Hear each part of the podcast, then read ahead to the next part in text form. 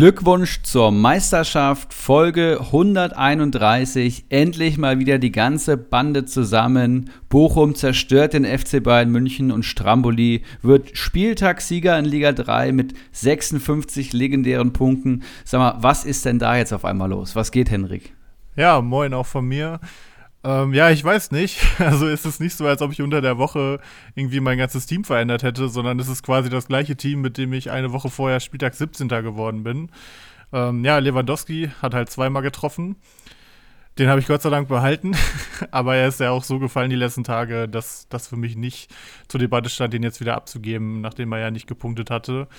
Dann hatte ich den, guten Ritter, der zehn Punkte geholt hat, äh, den starken Pekarik, der sechs Punkte bei einer Hertha-Niederlage geholt hat. Ähm, Schlotterbeck gut performt.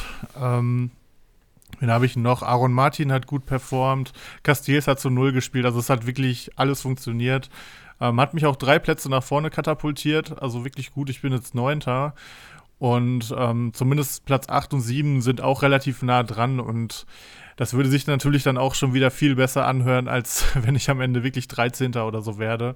Aber mal schauen. Ähm, ich habe ein paar Spieler gekauft. Die, also ich hatte, ich glaube, Freitag, von Freitag auf Samstag Rustic gekauft, der dann äh, leider irgendwie in der 85. erst eingewechselt wurde. Also es war ein bisschen Gamble, der ist dann nicht weiter gestiegen, da werde ich ein bisschen Verlust machen.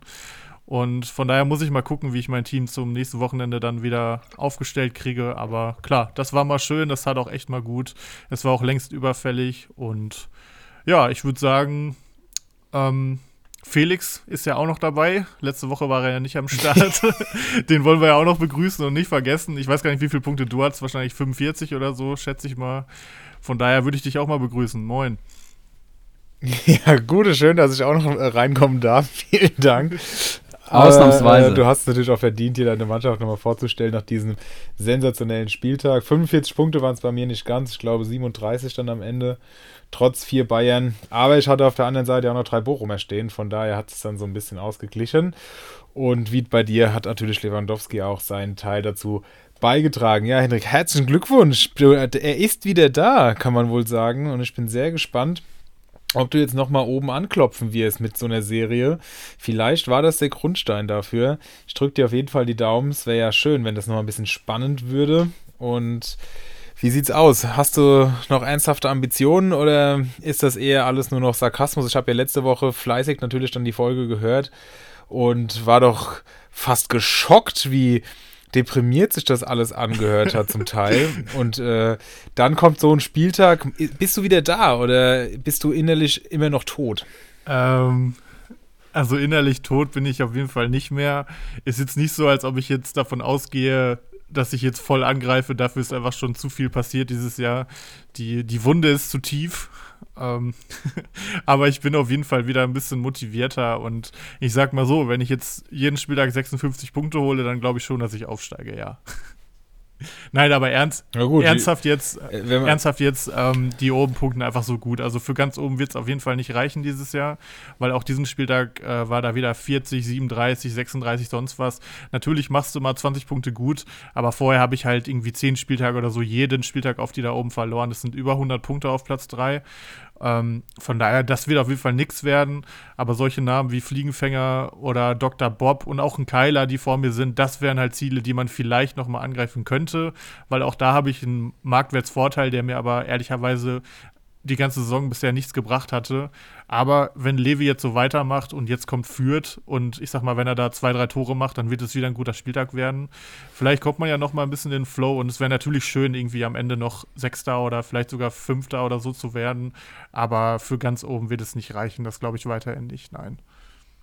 Ja, ich bete ja einfach, dass Lewandowski und Müller, die ja, soweit ich richtig informiert bin, noch kein Corona hatten, jetzt für das Spiel nicht noch ausfallen kurzfristig. Das wäre Worst Case weil ja auch Nexus Cup Viertelfinale, auf das wir auch blicken werden heute, ansteht. Von daher, ja, also es ist immer bitter, aber ein Spiel können wir dann mal verkraften. Aber an diesem muss das nicht unbedingt sein. Von daher, Jungs, passt da mal ein bisschen auf euch auf jetzt hier. Hört ja bestimmt fleißig zu. Und seid, zieht wenigstens bis zum Wochenende noch durch und dann schauen wir mal weiter. Und dann hoffe ich natürlich auch, dass äh, selbst dein Lewandowski-Besitztum äh, ihn nicht daran hindert, äh, am Wochenende zu, durchzudrehen. Wir müssen, glaube ich, Erik, wie lief's bei ich wollte dir? gerade sagen, wir müssen, Ja. glaube ich, noch über Eriks Spieltag sprechen, weil ich glaube, das war auch nicht so verkehrt. Das war auch nicht so verkehrt tatsächlich. Also wenn man hier mal so richtig auf die Kacke haut und man sagt, wie scheiße eigentlich alles ist, dann kommt Comunio um die Ecke und belohnt einen. Eigentlich hat es nicht so geil bei mir angefangen. Mit einem Keins der minus 2 holt, Schaub hat nicht gespielt, ähm, aber der Sonntag war sehr, sehr erfolgreich, vor allem das Abendspiel. Das habe ich mir dann auch mal wieder reingezogen. Da habe ich schön alleine am Sofa Bielefeld gegen Hoffenheim gesch geschaut. 90 Minuten. Vier von meinen Jungs auf dem Feld. Das war mal wieder herrlich. Baumann sechs Punkte, Bella Kotschap Nee, hat er nicht gespielt. Nilsson hat gespielt. Drei Punkte. Geiger sieben. Unterbur fünf. Es war mir ein Fest. 31 Punkte geholt. Und damit, ja, gute 25 Punkte auf den direkten Abstiegsrang. Und ich bin jetzt aktuell nicht mehr 17. sondern ich bin 12. Beziehungsweise nicht mehr 16. sondern 12. Ja, Geiger jetzt gelb gesperrt. Mir habt mir Stiller geholt dafür oder Stiller ähm, für den direkten Ersatz am Wochenende. Bellingham hat vier Punkte geholt, bin ich ganz zufrieden mit. Und Dabur spielt weiterhin, Bella Kotschap sowieso über jeden Zweifel erhaben.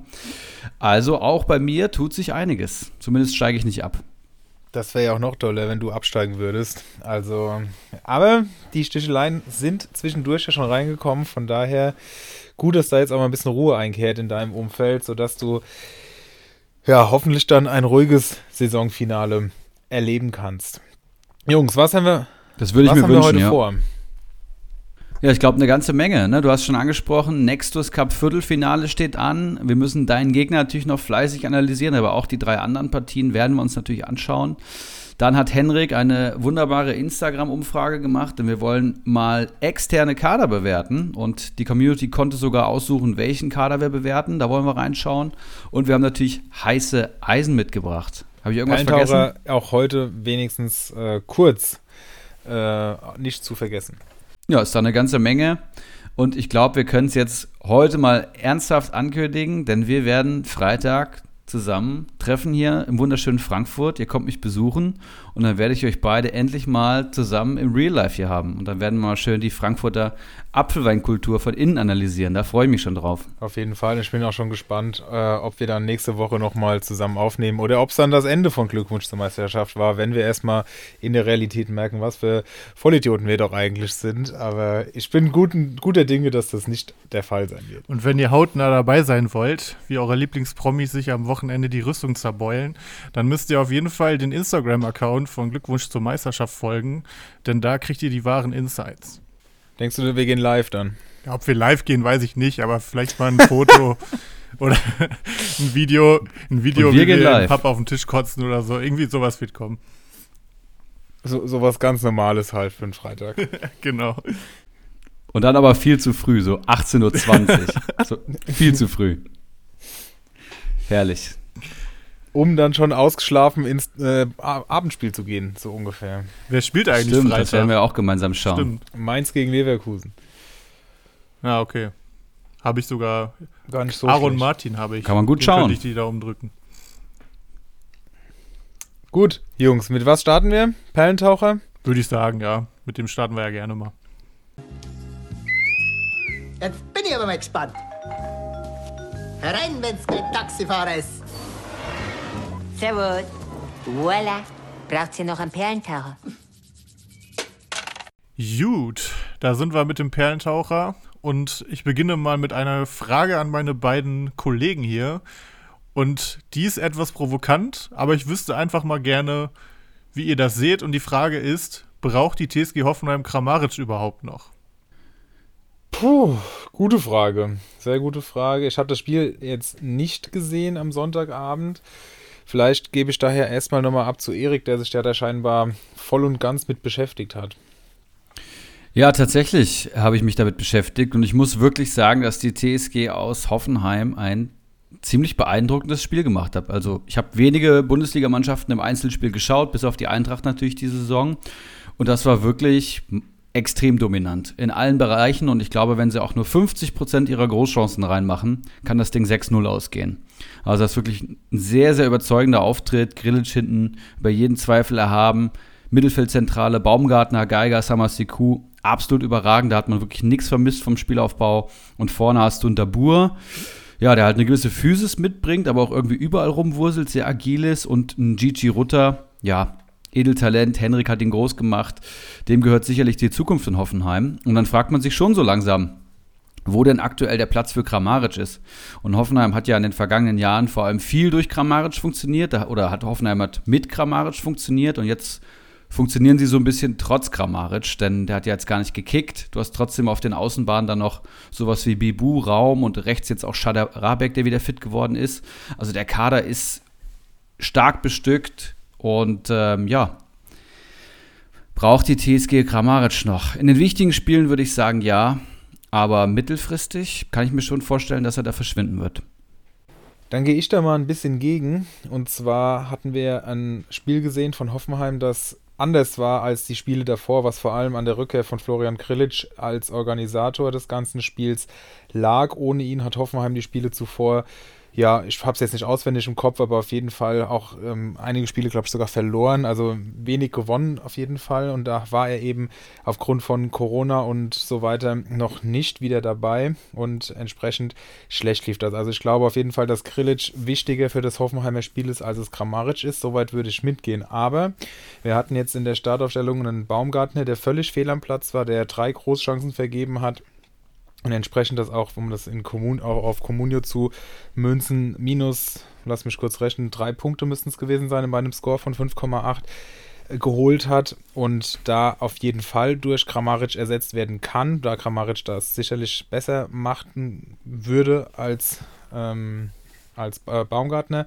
Und ich persönlich muss auch sagen, ich halte von Dabur nicht viel. Der hat jetzt mal ein ganz gutes Spiel gehabt, aber wenn wir uns da auch mal sein Profil angucken, dann sehen wir, dass da selten richtig Gutes bei rauskommt. Hat zwar gegen ähm, Dortmund auch seine fünf Punkte geholt, aber dazwischen, also zwischen dem jetzt abgelaufenen Spiel und Dortmund, lag auch ein Mainz-Spiel mit minus eins. Im äh, DFB-Pokal hat er minus, hätte er Minuspunkte geholt in, und dann auch in der Rückrunde wenig Zählbares. Also ich bin der Meinung, Dabur also ich weiß nicht, der, der, der Hönes sieht da irgendwas in dem, deswegen spielt er auch immer. Das ist ähnlich wie dann Embolo bei, bei Hütter oder so. Der spielt auch immer und wir verstehen es alle nicht. Aber der scheint irgendwas zu machen fürs Team. Aber das wäre dann schon Personalie Nummer zwei, die in meinen Augen schlechter ist als Kramaric oder den Kramaric locker ersetzen könnte und auch wieder wird.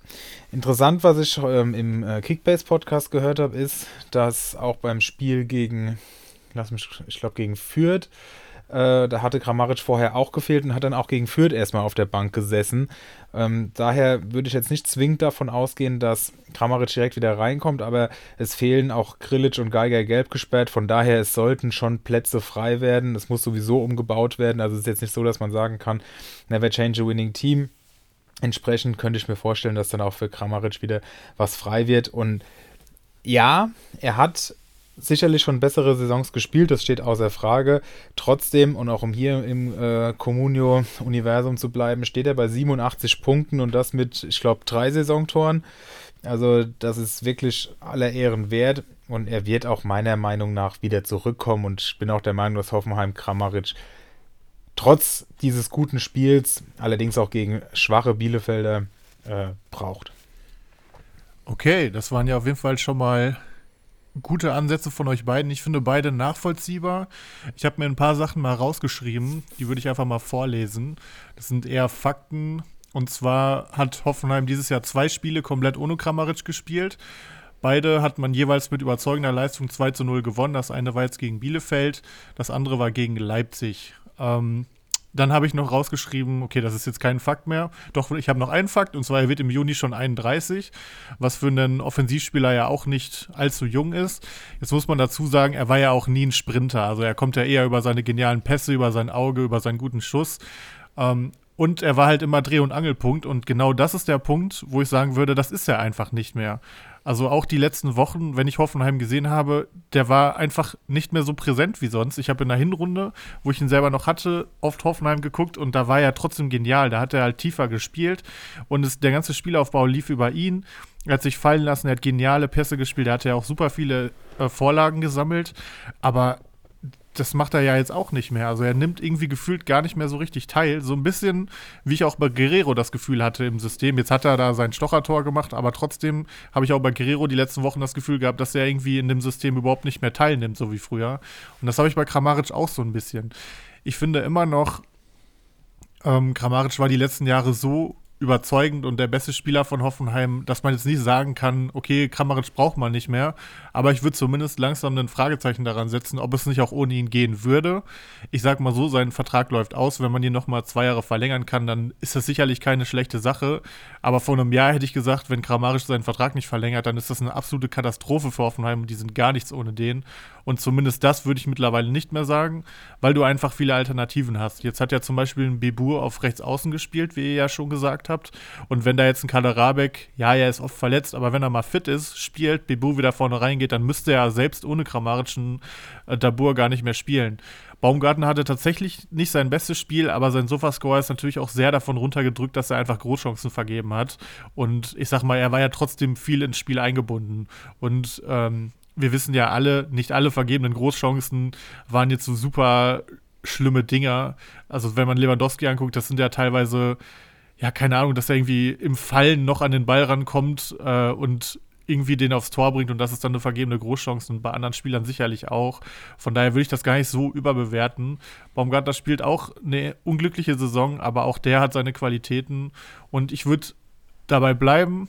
Ich würde Kramaric wenn es geht, noch verlängern. Aber wenn er halt nicht verlängert, dann geht die Welt nicht unter. Und ich finde, Hoffenheims Team ist einfach insgesamt total gewachsen, während er halt eher schlechter geworden ist. Und das ist auffällig. Und für Hoffenheim ist es super, dass man nicht mehr so abhängig von einem Spieler ist. Und Kramaric selber muss halt gucken, ob er vielleicht auch einfach nochmal die Rolle verändert im Sommer. Ob er sich komplett verändert, nochmal woanders hingehen will. Ähm, aber ich bleibe bei dem Punkt, Hoffenheim ist nicht mehr so auf ihn angewiesen wie früher und das ist prinzipiell erstmal gut für den Verein. Man muss aber auch mal sagen, weil du jetzt sagst, dass Baumgartner eigentlich, also dass wir da irgendwie eben, ich weiß nicht, wie hast du es genannt, also dass der auf jeden Fall, dass er eine nicht so gute Saison spielt und äh, dass er aber auch seinen Platz hat. Ich meine, der hat in der ganzen Rückrunde, wenn man es wieder auf Comunio bezieht, minus zwei Punkte gemacht. Und auch wirklich, also unabhängig jetzt von dem einen Spiel, es ist nicht nur das eine Spiel, der äh, ja läuft seiner Form hinterher, auch seine Erwartungen, die viele an ihm haben. Auch wir ja, haben ihn ja auch schon oft genug hervorgehoben. Ja, definitiv. Als Player to watch. Und, Absolut äh, kaltes Eisen. Ja, glaube ich, dass, dass äh, Kramaric den locker in die Tasche stecken sollte. Und er hat ja auch gesagt, dass er sich eigentlich einen Verbleib sehr gut vorstellen kann. Aber trotzdem, wenn du sagst, dass er, wenn er, wenn er ginge, wird jetzt keine Welt zusammenbrechen. Da würde ich dann schon mitgehen. Und da ist halt der Unterschied. Vor einem Jahr hätten wir, würde ich einfach mal behaupten, alle drei gesagt, ohne Kramaric ist Hoffenheim im Arsch. Und das würde ich jetzt halt nicht mehr sagen. Das, das stimmt. Gut. Schauen wir mal auf ein zweites Team, um das nicht ewig in die Länge zu ziehen, das ich mitgebracht habe und was auch schon immer wieder mal Thema ist, aber in diesem Kontext dann doch eher selten in den letzten Wochen, nämlich der VfL Wolfsburg. Hat jetzt seit Kruse da ist zweimal in Folge gewonnen. Ob das alleine an, an ihm liegt, müsste, müssen andere beurteilen. Sicherlich auch die, der Transfer von Wind, der Weghorst schon direkt vergessen macht in, in seiner, auch wenn er noch nicht getroffen hat, aber das hat der Weghorst zuletzt auch nicht unbedingt. Ähm, das, das scheint einfach ganz gut zu passen. Und jetzt hat gegen Frankfurt auch noch die Null gestanden. Das hat sich dann direkt mal auf die Abwehr ausgewirkt.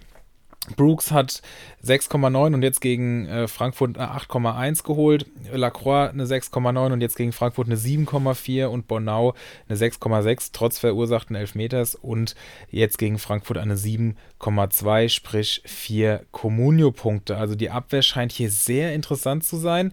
Kruse ist der absolute Zielspieler, bekommt äh, viele lange Bälle, hat 4 von 4 Zweikämpfen dann auch gewonnen und äh, warum auch immer überraschend Luft für 90 Minuten gehabt. Das ist bei ihm ja auch nicht unbedingt selbstverständlich. Franks hat seine Leistung, also seine zwei Tore wieder einigermaßen bestätigt mit vier Punkten. Und wie gesagt, Wind scheint zu passen, auch ohne Tor schon zweimal vier Punkte geholt und äh, ja, gewinnt ganz, ganz, ganz viele Kopfballduelle. Hab heute gehört, zwölf Kopfballduelle hat er gewonnen. Also das ist wirklich beeindruckend und das scheint insgesamt doch nach oben zu gehen oder trügt dieser Eindruck? Das würde ich gerne mit euch besprechen. Wie ist da eure Ansicht? Erik, du hast ja wahrscheinlich das ganze Spiel gesehen gegen Frankfurt. Ähm, ich habe das, ja. hab das geschaut, genau. Und ich glaube, hier trügt der Schein tatsächlich so ein bisschen. Klar gibt es jetzt eine Veränderung und Wolfsburg hat das Spiel jetzt gewonnen. Davor haben sie auch gewonnen, aber zum Beispiel, wie sie jetzt gegen die Eintracht gewinnen konnten, ist mir noch so ein bisschen ein Rätsel. Ähm, der Elfmeter, den hat natürlich Kruse selber rausgeholt, muss man auch sagen. Und Hinti hat eine unterirdische Leistung gezeigt und dann gewinnst du als Wolfsburg auch mal 2-0.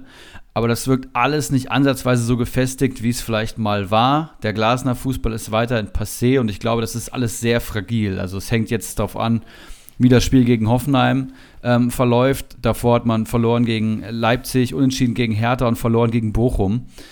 Ähm, ich ich, ich traue dem Brat noch nicht. Ich sehe aber auch eine Mannschaft, die deutlich unter ihrem Potenzial gespielt hat, die tolle drei Innenverteidiger hat mit Lacroix, Bornau und Brooks. Maxi Arnold, Kruse, Baku, ähm, das sind halt absolute Top-Bundesligaspieler. Ne? Also wenn den, ein Trainer die halbwegs in die Spur bekommt, dann gewinnen die auch wieder ihre Spiele regelmäßig. Aber noch würde ich sagen, abwarten, weiter beobachten und mal schauen. Ja, und in der Konferenz, wenn man die geschaut hat, wurde ja auch immer wieder gesagt, wenn zu dem Spiel geschaltet wurde, dass man überhaupt nicht wusste, warum überhaupt Wolfsburg geführt hat und nicht Frankfurt. Also Frankfurt wurde als klar dominierende Mannschaft dargestellt und ja, ich denke auch, ja. dem, dem Braten kann man nicht trauen. Ähm, die Defensive, den würde ich eher vertrauen als den Offensiven tatsächlich. Also, ähm, das sind einfach gute Innenverteidiger, wie ihr auch schon gesagt habt. Und ich glaube, da kann man einsteigen. Die sind auch aktuell nicht ganz so teuer. Einer von ihnen ist auch ein heißes Eisen später. Von daher will ich auf die Namen gar nicht weiter eingehen. Was ich auf jeden Fall noch dazu sagen will, ich kann mir vorstellen, und ich hoffe es ein bisschen, weil ich ihn irgendwie dieses Jahr hassen gelernt habe bei Comunio, ähm, dass Maxi Arnold jetzt nicht mehr so ein Comunio-Monster ist. Das erste Spiel mit Kruse, der ihm die Standards weggenommen hat und er holt nur einen Punkt. Weil die Wochen davor hat er ganz viele Flanken gehabt, wo dann irgendwie vier von 13 angekommen sind, aber Quantität gilt da bei Sofascore ja über Qualität. Und er hat ja trotzdem irgendwie seinen 7,5 Sofascore gehabt. Jetzt schon auffällig, ein Spiel mit Kruse und sofort holt er nur einen Punkt. Jetzt muss man sagen, er hat auch also auffällig wenig Zweikämpfe gewonnen. Er ist normalerweise ja auch ein sehr zweikampfstarker Spieler. Von daher war das jetzt schon, denke ich mal, das Schlechteste, was man von ihm erwarten kann. Aber es würde mich nicht wundern, wenn zumindest diese Rohpunkte sieben oder acht Spiele erstmal wegbleiben. Wie seht ihr das? Ja, die, Stand die Standards wird sicherlich Kruse zum Teil übernehmen, da stimme ich dir zu, aber er hat ja im ersten Spiel, als Kruse auch schon dabei war, gegen Fürth noch eine 8,3 geholt, natürlich auch mit Tor, aber da hat er noch einige Aktionen gehabt. Aber klar, das ist dann ähnlich wie jetzt zum Beispiel äh, sicherlich dann Trimmel oder so bei Union von profitieren wird, dass er wieder alle Standards schießt und nicht mehr Kruse da auch noch Ansprüche erhebt. Deswegen kann das durchaus sein. Also ich bin gespannt. Ich denke, ein Punkt wird in der Regel zu wenig sein. Aber das, wie du es auch sagst, diese klassischen 6, 7, 8 Punkte und keiner weiß, wo sie herkommen von Arnold, das könnte wirklich äh, sich um ein, zwei Punkte im Durchschnitt reduzieren. Ich glaube, das Fürth-Spiel muss man auch echt ausklammern, weil, wie du schon gesagt hast, er hat getroffen, plus er hat auf der Torlinie geklärt und das pusht den Sofascore ja auch richtig. Auch da hat er nur vier Flanken insgesamt geschlagen und ich kann ja mal gucken, wie viele es im Spiel davor waren. Okay, nur fünf, aber das war auch gegen Leipzig. Davor zum Beispiel äh, acht Flanken und da sind nur zwei von angekommen. Trotzdem steht da ohne Torvorlage ein Sofascore von 7,5. Also ich bin gespannt. Mhm. Vielleicht war es jetzt auch einfach äh, mal ein schlechtes Spiel von ihm und er wird wieder der Alte. Aber ich fand es zumindest auffällig, dass jetzt, wo Kruse da ist, der auch Standard schlägt, dass da auf einmal so ein sehr auffällig schlechter Sofascore ist. Weil er war, glaube ich, der schlechteste Wolfsburger von allen. Und das ist er ja eigentlich nie. Guter Take. Ja, dann schauen wir gerne mal wieder ins, ähm, ins Spiel in den Spielplan der Bundesligisten. Ich hatte heute leider nicht so viel Zeit für die Vorbereitung. Das heißt, das mache ich heute mal aus der Hüfte. Sei mir verziehen. Aber ich sehe hier gleich, dass das schwierigste Programm bei Fürth, Köln und Frankfurt einläuft. Schauen wir vielleicht gerade mal drauf. Fürth haben jetzt die Bayern als ja, stärksten Bundesligisten vor der Brust. Ich glaube auch noch in München. Das wird sehr, sehr schwer. Dann kommt Köln, Bochum, die allesamt solide in Form sind, dann kommt Leipzig und Freiburg, ja, und wenn du halt als Fürth dann gegen Mittelklasse-Bundesligamannschaften spielst, und dann bist du natürlich unterlegen in der Modellierung hier, dann, was hatte ich noch gesagt, Köln, Frankfurt, also Köln, nächste Gegner, Frankfurt, Fürth, Hoffenheim, ja, vor allem Frankfurt und Fürth gerade nicht besonders gut drauf in der Formtabelle. Hoffenheim, Leverkusen und Dortmund dann aber wieder echte Brocken. Also da muss man schauen. Aber für zwei Spiele können sich Kölner auf jeden Fall lohnen. Ich schiel gerade mal. Uth ist heute bei uns auf dem Markt. Und die Eintracht auch mit dem knackigen Programm gegen Köln, Bayern, die Hertha, leichter Gegner. Und dann kommen aber Bochum und Leipzig, wo man auch absolut nichts geschenkt bekommt. Und das Top-Programm sehe ich hier bei RB Leipzig und Borussia Dortmund, die tatsächlich auch gerade mit Leverkusen in der Formtabelle oben stehen. Das heißt, Dortmund vier Siege aus den letzten fünf Spielen, auch Leipzig vier Siege aus den letzten fünf Spielen. Und jetzt kommt auch noch ein relativ leichtes Programm. Das heißt, Dortmund spielt jetzt gegen Gladbach, Augsburg, Mainz, Bielefeld und Köln. Ja, da ist Gladbach vom Namen her jetzt schon das stärkste Team. Da muss man fast schon Mainz nennen. Ähm, und RB Leipzig spielt jetzt gegen die Hertha. Das ist, glaube ich, ein Pflichtsieg. Dann spielen sie gegen Bochum, Freiburg, Fürth und Frankfurt. Ja. Ähm, Leipzig auf jeden Fall deutlich stabilisiert unter Tedesco. Und wer auch noch ein relativ gutes Programm hier hat in der Auswertung, ist der erste SC. der erste SC Freiburg. Den gibt es, glaube ich, nicht. Ähm, Freiburg auf jeden Fall. Spielen gegen Augsburg und Hertha. Zwei absolute Nieten aus der Formtabelle. Dann RB Leipzig, Wolfsburg und auch Fürth ist hier dabei. Das heißt, Freiburger könnten sich deutlich stabilisieren. Die waren jetzt gegen Mainz schon die Mannschaft mit den deutlich besseren Chancen. Ich glaube, da werden jetzt bald mal wieder Sieger eingefahren. Das ist so mein Bauchgefühl. Yes, so viel zum Spielplan. Ja, da kann man ja schon mal einiges rausziehen. Ich habe noch eine zweite Perle und wieder habe ich quasi eine Frage an euch, denn ich bin, was das Thema angeht, ein bisschen ratlos.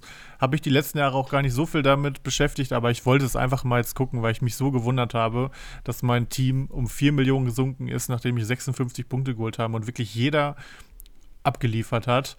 Und zwar stand letztes Jahr zu dieser Zeit, also heute vor einem Jahr, der insgesamte Marktwert bei Comunio bei 1,525 Milliarden und heute steht er bei 1,26 Milliarden. Das heißt, er ist so tief wie noch nie in den letzten zwölf Monaten, außer in der Sommerpause.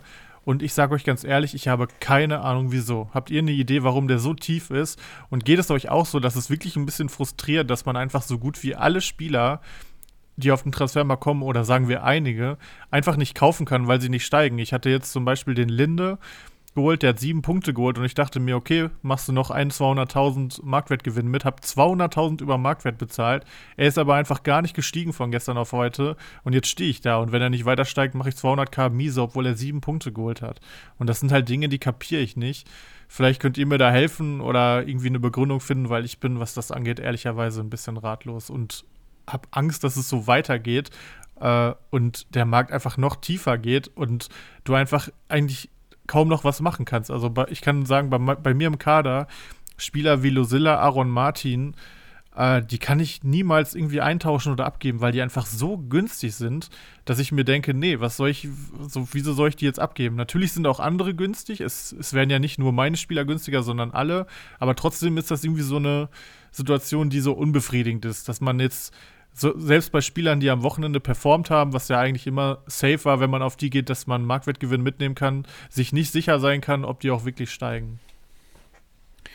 Ja, ähm, good old Florian Ruhammer, liebe Grüße an der Stelle, hat ja in unserer Facebook-Gruppe sich das auch schon mal so ein bisschen mit befasst und kam zu dem Schluss, dass es generell so ist, dass erst ja im Mittel so ab Spieltag 28 der Gesamtmarktwert wieder eine Steigerung erfährt dennoch, wenn du sagst, dass er letztes Jahr zum gleichen Zeitpunkt einfach 300 Millionen höher stand und jetzt trotzdem die gleichen Entwicklungen zu beobachten sind, ist das natürlich schwierig. Also ich finde, diese, diese Resignation, die man teilweise merkt, und die, die Spieler, also das ist einfach mal eine, eine ganz vage Vermutung, die absolut nicht fundiert ist.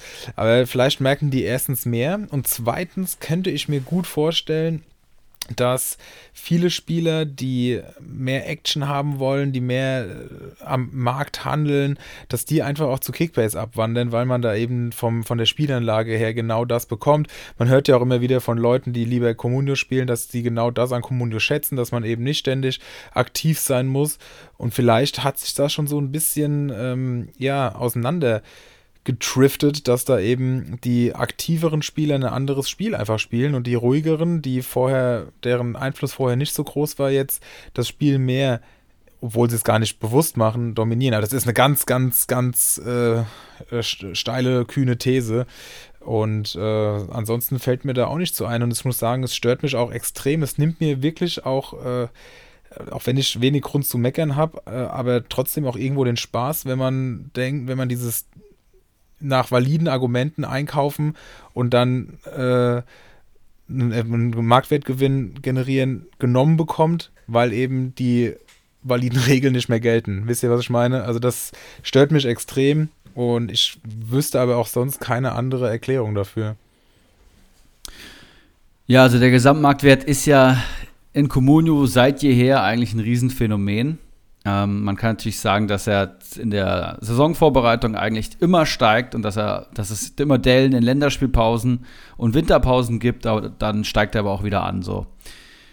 Und Comunio gibt ja hier keine völlige Transparenz, wie diese Marktwerte sich zusammenbauen. Das heißt, wir können jetzt hier nur mutmaßen. Wenn wir uns aber die Historie des letzten Corona-Jahres mal in Erinnerung rufen, äh, rufen, dann war das ja absolut crazy, in welchen Höhen wir auch unterwegs waren, ja. Und Henrik, du sagst jetzt, du kannst einen Lucilla und Aaron Martin und Co. nicht mehr abgehen, abgeben. Ich habe aber auch Comunio und Jan gespielt, wo das die normalen Preise waren, wo wir jetzt langsam wieder im Normal sind, sage ich mal. Wo ein Dennis Geiger dann eben 4 Millionen kostet, ein Florian Keitz 5 Millionen und nicht 8 bis 9, ja. Und wir waren, lass mich gerade mal schauen, ähm, im Oktober letzten Jahres am absoluten Peak bei 1,94 Milliarden ja, und sind jetzt aktuell bei 1,26 Milliarden. Haben also über 30 Prozent an Gesamtmarktwertverlust hinnehmen müssen. Und wenn alle Spieler fallen, dann ist es auch wieder fein für mich. Wisst ihr, wie ich meine? Ähm, man muss ja mal den eigenen Spieler gegen die Marktwertentwicklung rechnen. Das heißt, wenn alle Spieler fallen, dann macht, hat man damit auch kein Problem, ja? So. Und äh, ich finde es ganz angenehm, dass man wieder in bezahlbare Sphären kommt, wo jemand wie ich sich auch mal für zwei, drei Millionen einen guten Spieler leisten kann. Und ich fand den Markt eh viel zu aufgebläht. Was das jetzt mit Kickbase zu tun hat und ob Comunio hier nicht mal ein offizielles Statement raushauen könnte, ist natürlich ein anderes Thema. Aber ich werde mir das mal zu Herzen nehmen und werde einfach mal dem guten Herrn Reinecke oder dem Comunio-Postfach mal eine schöne Mail schreiben. Das habe ich schon lange nicht mehr gemacht. Das war früher auf einer monatlichen Basis ist das passiert, mittlerweile gar nicht mehr. Aber es würde mich auch echt interessieren, was die dazu zu sagen Erwähne haben. aber nicht, dass du mit Gut. mir zu tun hast, ne? Ich wollte gerade sagen, wenn du erwähnst, mit wem du zusammen hier im Podcast machst, dann wird er dir sicherlich Mr. X. Mr. X Wilhoff. nee, aber mal Spaß beiseite, ne? Du hast recht, der Markt war komplett übertrieben hoch. Ich erinnere mich an den Brünn Larsen, der äh, über 10 Millionen stand, nur weil er irgendwie zwei Tore gemacht hat am Anfang der Saison. Das zeigt ja auch, warum Spieler wie wir, die ja eigentlich schon eigentlich immer eher oben zu finden waren, die den Start verkackt haben, es einfach die ganze Saison nicht geschafft haben, da irgendwie wieder dran zu kommen, weil du sagst es selber, Anfang Oktober war der Markt am höchsten und seitdem ist er einfach die ganze Saison nur gefallen, bis auf ein kleines Hoch im Dezember, wo es mal in der Winterpause ein bisschen hochging, fällt der Gesamtmarktwert einfach die ganze Saison und du findest es angenehm, ich finde es super nervig, weil du einfach diese safen Dinger, wo du einfach drauf gehst, ähm, wo du weißt, okay, der hat gut performt am Wochenende, der wird steigen, das funktioniert teilweise nicht. Dann steigen die Spieler irgendwie drei Tage und dann brechen sie einfach auf einem Tag 400.000 runter und du weißt überhaupt nicht wieso. Zum Beispiel ähm, an dem Tag, wo jetzt Lewandowski nach seinen 14 Punkten zweieinhalb Millionen gefallen ist, habe ich mir das angeguckt, ob auch alle anderen so gefallen sind. Er war der mit Abstand krasseste. Gut, er hat auch einen hohen Marktwert, da fällt er dann auch höher. Und dann gucke ich bei den Marktwertgewinnern und sehe, dass da ein Modest um 600.000 steigt, der gerade Corona hat. Und das, das sind dann Dinge, die verstehe ich einfach nicht. Und ich bin da tatsächlich eher bei Felix und muss sagen, da es so random ist, dass es mir auch eher an der Stelle den Spaß nimmt, weil es einfach überhaupt keinen Sinn macht. Und ich hoffe einfach, dass nächstes Jahr der Gesamtmarktwert nicht so in die Höhe geht, dass es einfach nicht das ganze Jahr danach alles fällt. Weil sonst ist man ja auf einen Superstart angewiesen. Ansonsten kann man kaum irgendwie traden. Beziehungsweise Felix hat es ja trotzdem geschafft, aber ich weiß nicht, der spielt auch irgendwie Communio anders als die meisten anderen. Ja, und vergesst man nicht, ähm, als wir diesen Riesenpeak hatten, wurde auch Comunio umgestellt. Das heißt, da, da äh, wurden ja die Transferregeln geändert und man kann, konnte dann an einem Freitagmittag noch Spieler verkaufen und musste nicht erst morgens im Plus sein. Und da hatten wir damals schon die Theorie aufgestellt, dass aufgrund dieser Änderung praktisch ja zum Spieltag hin gar nichts mehr, also es gibt eigentlich keinen Spieltag mehr, wo man nicht verkaufen und kaufen kann. Das heißt, es gibt nicht mehr so diese riesen Drops an Marktwerten, nicht mehr dieses Auf und Ab und Auf und Ab, sondern ähm, da hat sich der Markt ja erst so aufgebläht, dass wir jeden Tag riesen Steigerungen hatten und egal was man gekauft hat, ähm, es ist gestiegen. Also auch das war ja nicht vernünftig. Beide Entwicklungen sind jetzt irgendwie ziemlich überdreht und vielleicht muss Comunio auch den eigenen ähm, Algorithmus mal überdenken. Ne? Vielleicht haben die die Anpassung selber nicht gesehen. Aber ja, 33% Gesamtmarktwertverlust ist schon hart und ja, ich werde meine Mail aufsetzen. Danach, Ja, nach der Mail ändert sich alles. Naja, dann wissen wir wenigstens mal ein bisschen, haben wir wenigstens mal ein Insight, weil jetzt ist es ja doch nur Stochern im Nebel, von daher. Ja, das stimmt. Ja, aber es ist spannend auf jeden Fall und wie gesagt, auch gerade das Lewandowski-Beispiel, das sich ja auch so recht nicht loslässt, mein lieber Henrik, ähm, ja, ist doch sehr mysteriös, weil hat, schießt einen Doppelpack, ist eh der geilste Spieler der Liga und absolut nicht zu teuer im Verhältnis zu anderen Spielern derzeit und spielt jetzt zu Hause gegen Fürth. Da muss eigentlich jeder draufgehen und trotzdem kracht er halt. Also es ist ja nicht so, dass er nicht steigt, er kracht ja richtig. Und ja, wir sind gespannt, ob wir eine Antwort erhalten und werden euch dann natürlich auf dem Laufenden halten. Ich glaube, für heute war es das mit den Perlen, oder? Ja, ich glaube, wir sind durch und können direkt mal vielleicht zum Wochenspecial übergehen und wir können uns in externe Kaderbewertungen stürzen, wenn ihr Bock habt. Ja, und zwar kam ich einfach mal auf die Idee, die äh, externen Facebook-Mitglieder von unserer Gruppe zu fragen, ob wir nicht einfach mal einen Kader bewerten wollen. Ich habe dann bei Instagram, da kann man ja so Umfragen machen, habe ich einfach mal die mir zugeschickten Kader, zumindest die ersten. Es tut mir leid, äh, manche haben heute noch äh, Kader dazu geschickt. Da kam ich jetzt nicht mehr zu, ich, da ich heute auch arbeiten musste und alles. Ähm, aber habe ich in die Instagram Stories gepackt und habe dann einfach mal die Follower abstimmen lassen. Deswegen, wenn ihr in Zukunft da ähm, dran teilnehmen wollt, auch dann müsst ihr folgen. Nein, ich höre jetzt auf. Folgt einfach, dann mache ich das nicht mehr. Ähm, und zwar habe ich gesagt, den besten Kader, also der, der die meisten Votes nach oben bekommt, den picken wir uns mal raus. Aber ja, es haben so viele mitgemacht und es wurden auch Texte dazu geschrieben. Deswegen ähm, haben wir jetzt entschieden, dass wir zwei Kader bewerten. Ähm, der erste Kader, den wir bewerten, das war der, der am allerbesten bewertet wurde. Also das war klar. Das ist der Kader von Sascha Falke. Liebe Grüße auf jeden Fall. Wir haben auch kurz geschrieben bei Facebook, ähm, ein Mitglied, das schon sehr lange dabei ist. Also wirklich cool, dass du so lange dabei bist und schön, dass wir uns deinen Kader mal angucken dürfen. Ähm, ich würde erstmal seinen Text vorlesen und dann den Kader. Er hat geschrieben: Hallo, hier mein Kader, würde mich über eine Besprechung sehr freuen. Bin momentan an Haaland am Verzweifeln, also weiß mittlerweile nicht mehr, ob ich ihn noch weiter halten soll, weil es jede Woche vielleicht heißt, aber dann spielt er doch nicht. Ist noch nicht mal im Teamtraining. Ich glaube, das, da ist er jetzt heute eingestiegen, ne? Aber ob er am Wochenende spielt, ist immer noch unklar. Von daher ist es jetzt auch nicht unaktuell. Dann hat er noch geschrieben, außerdem weiß ich nicht, von welchem Verteidiger ich mich noch trennen soll. Wir spielen in einer Zehnerliga. Ich bin Zweiter mit 59 Punkten Rückstand auf den Ersten. Ja, guck mal, dann können wir ja mit unserer Expertise, Expertise vielleicht sogar noch dafür sorgen, dass er sich Platz 1 krallen kann. Ich lese Ich mal. dachte, dass du, dass er Dritter wird. Ja, oder das. oder das, wenn man, den, wenn man bedenkt, was Erik und ich für Champions sind. ich lese einfach mal den Kader vor. Im Tor hat er Ortega Moreno von Bielefeld und Schulz. Ich weiß nicht, ob das, ob das der zweite oder der dritte Bielefeld-Keeper ist. Ich glaube, der dritte. Ich meine, Capino heißt der zweite. Ähm, aber sei es drum, er hat Ortega Moreno, das ist das Relevante. In der Abwehr sind Danilo Soares, Oxford, Kübler, Nilsson, Mittelstädt und seit heute Ochipka zu finden. Das hat er heute noch geschrieben.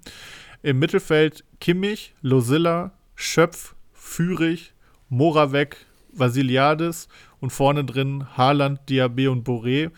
Und der gute Mann ist 14,9 Millionen in der Miese, beziehungsweise jetzt wahrscheinlich ungefähr 17 Millionen. Und wir müssen, wir sollen uns mal überlegen, wie man, sagen wir, oder sagen wir 18 Millionen, wie er 18 Millionen aus dem Minus kommen könnte.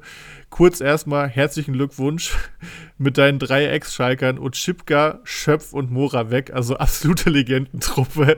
Also alles drei eigentlich Trümmer, aber zwei davon sind ja auch echt gut bei Comunio. Ähm, ja, ich würde sagen, wir gehen mal in die Analyse. Wer möchte anfangen? Einer von euch? Ja, ich fange gerne mal an. Ähm, ich finde den Kader super spannend. Ich kenne natürlich die Liga-Gegebenheiten nicht. Das heißt, ich weiß nicht, wann ihr Prämien bekommt, äh, Prämien bekommt, ähm, was sonst noch so los ist am Markt, wie kompetitiv ist das Ganze mit zehn Mann. Aber generell super spannende Namen. Also ich sehe vor allem einige Preis-Leistungskracher wie in Danilo Soares. Reese Oxford punktet wie ein Schwein. Kübler hätte ich, glaube ich, schon längst abgegeben, aber für 2,3 Millionen kann man ihn echt noch zum Füllen nehmen. Joachim Nilsson habe ich selber, der macht mich sehr glücklich, genauso Maxi Mittelstädt. Also würde ich mich wahrscheinlich hinten von Oxford oder Kübler trennen. Ähm, Im Mittelfeld Kimmich, ja, musst du wahrscheinlich halten, finde ich absolut überragend. Lucilla daneben, genau das gleiche, 68 Punkte für unter 3 Millionen. Wie kriegt man das sonst zustande? Vielleicht mit dem Alessandro Schöpf, den hast du ja auch. Auch der überrascht einfach. Führig finde ich immer so ein Tick zu teuer. Ähm, hat geile Spiele, kommt dann aber nichts bei rum. Oder er hat Spiele, wo du dich fragst, hä? Und dann holt er 8 Punkte. Moravec und Vasiliades als Füller. Mittelfeld finde ich auch sehr gut. Und im Sturm dann Haaland, Diaby und Boré. Und das sind alles drei Spieler, die so ein bisschen hadern. Ein Diaby ist wirklich kein guter Rohpunkter, kommt aber jetzt über die Tore von Leverkusen. Das heißt, wenn Leverkusen funktioniert, funktioniert ein Diaby. Aktuell ist das der Fall. Super. Boré tut sich momentan wieder schwer. Die Phase von drei Tore in zwei Spielen ist jetzt auch wieder rum. Jetzt ist harter Bundesliga-Alltag. Die ähm, Eintracht hat den Rückrundenstart verkackt und ein Boré, ja, sieht da vorne aktuell auch kein Land mehr. Und ohne Kostic, der jetzt die letzten beiden Spiele nicht von Anfang an gespielt hat, ist es dann noch schwerer. Ja? Und wenn dann gerade noch ein Kamada das eine Spiel gefehlt hat, dann weiß ein Boré auch nicht so richtig. Und ich bin der Meinung, dass nach wie vor ein Stürmer fehlt und Boré ist kein Knipser. Und für knapp 7 Millionen kann man da über eine Alternative nachdenken. Aber dadurch, dass du 15 Millionen in den Miesen bist, würde ich mich wahrscheinlich von einer Big Gun trennen und da würde ich mich dann von Haaland trennen, der ja einen Großteil seiner Punkte bisher in der Hinrunde gemacht hat, der jetzt zwar wiederkommt, aber ich denke, für 21 Millionen kannst du noch für 6 Millionen was einkaufen, würde ich mich wahrscheinlich von ihm trennen. Ähm, ja, und Kleinkram verkaufen ist hier gar keine Option, weil du so wahrscheinlich nicht auf deine 15 Millionen kommst. Ja, also ich würde Haaland abgeben, finde den Kader super und mich hätte natürlich noch der Kader deines direkten Konkurrenten auf Platz 1 interessiert. Aber wirklich viele richtig geile Namen. Also Joachim Nilsson, unfassbar nice. Mittelstädt aktuell eine heiße Aktie. Shep Flusilla, Punkte Granaten. Ähm, Kimmich muss ich nichts zu sagen. Diaby funktioniert aktuell auch. Ortega Moreno im Tor auch wieder einer der besten Keeper. Also Falcao, das sieht sehr, sehr gut aus. Absolut, ich kann mich da eigentlich nur anschließen. Ähm, fand auch deine Gedanken zu Boré eigentlich richtig, aber es wird halt eng mit einem Boré-Verkauf auf die 15 Millionen zu kommen, weil ich wüsste nicht, was da sonst noch verkauft werden soll. Ich hätte im Winter, hätte ich gesagt, Diaby, aber der hat sich halt wirklich in der Rückrunde jetzt extrem gemacht, ist auf einmal auch bei Comunio super, super relevant. Der hat ja vorher bei Comunio gar nicht so starke Punkte, dafür, dass er eigentlich echt eine gute Saison spielt, an vielen Toren beteiligt ist. Aber den würde ich momentan nicht abgeben, würde da auch voll mit Leverkusen gehen derzeit, was jetzt kein allzu heißer Tipp ist. Aber ähm, ja, deswegen bleibt eigentlich nur Haaland weg mit ihm. Er ist sowieso sehr teuer, gerade wenn man, wir hatten es gerade eben ja lang, lang und breit über die Preise gesprochen. Entsprechend würde ich sagen, dass er sein Geld ähm, aufgrund seiner Verletzungen momentan nicht wert ist. Natürlich, wenn er zurückkommt, wird er auch wieder zeitnah treffen. Das ist eigentlich so gut wie sicher. Aber dieses Hin und Her und auch wie du es geschrieben hast, äh, Sascha, dass man äh, ja immer hört, er wird wieder reinkommen und so weiter, das ja finde ich, dann ist er doch nicht im Kader, das finde ich doch sehr ernüchternd, gerade wenn es halt das absolute Zugpferd neben Kimmich in der Mannschaft ist. Und Kimmich steht sowieso nicht zur Debatte, weil ich glaube, Sascha ist ja der große Kimmich-Ultra, der immer darauf verweist, dass man einen Kimmich nicht verkauft. Ich glaube, da würde ich mir jetzt den Mund fusselig reden, wenn ich da was anderes empfehlen würde. Ansonsten kann ich mich auch nur anschließen. Tolles Team, eine Abwehr, wie man sie sich äh, vorstellt, mit äh, lauter Spielern unter 5 Millionen, die aber wirklich alle sehr, sehr vernünftig punkten. Gerade Suarez ist super, habe ich ja auch im Kader und äh, ja, habe ja auch schon gesagt, dass ich den keinesfalls abgeben würde. Ähm, ja, ansonsten, ja, gute, gute Zugpferde eigentlich. Wenn Haaland dann noch verkauft würde, immer noch über 6 Millionen auf dem Konto. Wir haben die niedrigen Marktwerte angesprochen. Da kann man auf jeden Fall auch nochmal Spiele dann mit reinholen. Und dann die anderen, die Füllspiele gefallen mir wirklich richtig, richtig gut. Von daher weiter so. Und wie du es auch schon gesagt hast, Erik, jetzt wäre es natürlich spannend zu sehen, wer der äh, Konkurrent ist. Aber wir drücken dir auf jeden Fall die Daumen, dass du das, die 6 Millionen, die du jetzt für Haaland noch dann, oder die 21, die du bekommst, die zu 6 Millionen plus führen, noch ordentlich investierst und dann Shepherds, vielleicht kannst du ja Boré dann auch noch abgeben und für 12 Millionen Superstürmer kaufen oder so. Das äh, wäre natürlich auch noch eine Idee.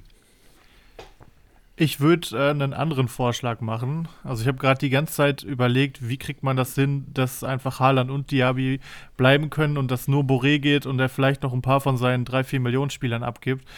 Aber spätestens durch den Ochipka-Kauf wird er ja, sagen wir mal, 16,8 Millionen in der Miese sein.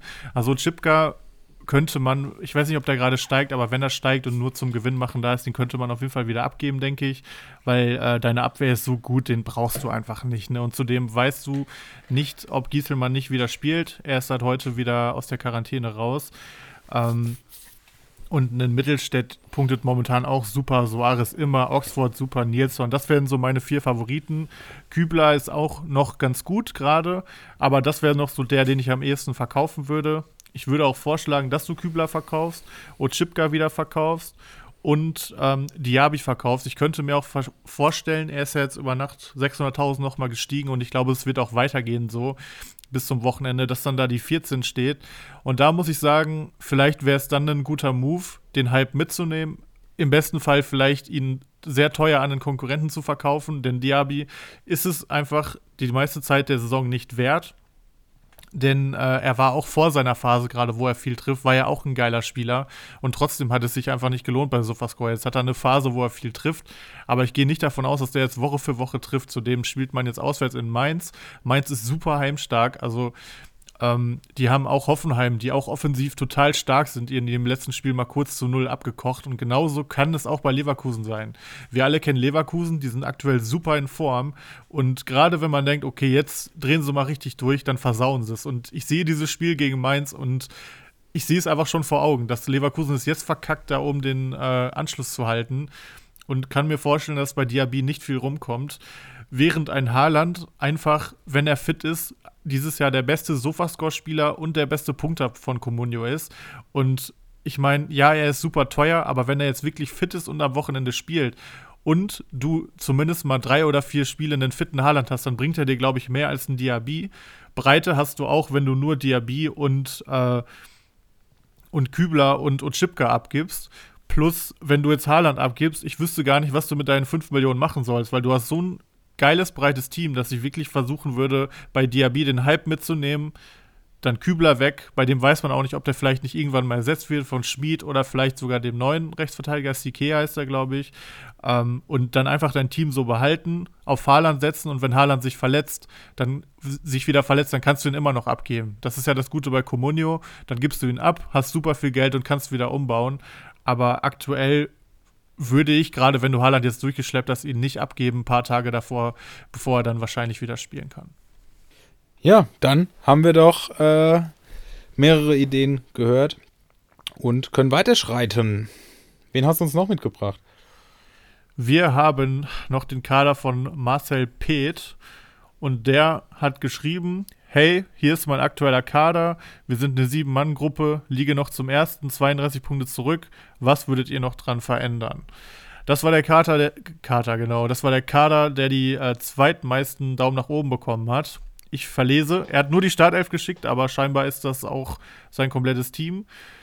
Kruse, Thielmann, Kalajdzic vorne. Im Mittelfeld Wirz, Losilla, Christiansen. Und in der Abwehr Lacroix, Tuta, Hübers, Klostermann und im Tor Riemann. Erik, magst du starten mit der Analyse? Nee, du hast gerade, du hast gerade begonnen, ne?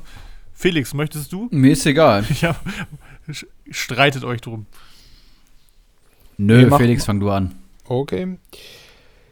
Ja, das sieht auf den ersten Blick eigentlich äh, richtig, richtig gut aus. Ähm, muss sagen, gerade der Sturm mit Kruse und Kalajdzic liest sich natürlich super, auch Wirtz hinten dran.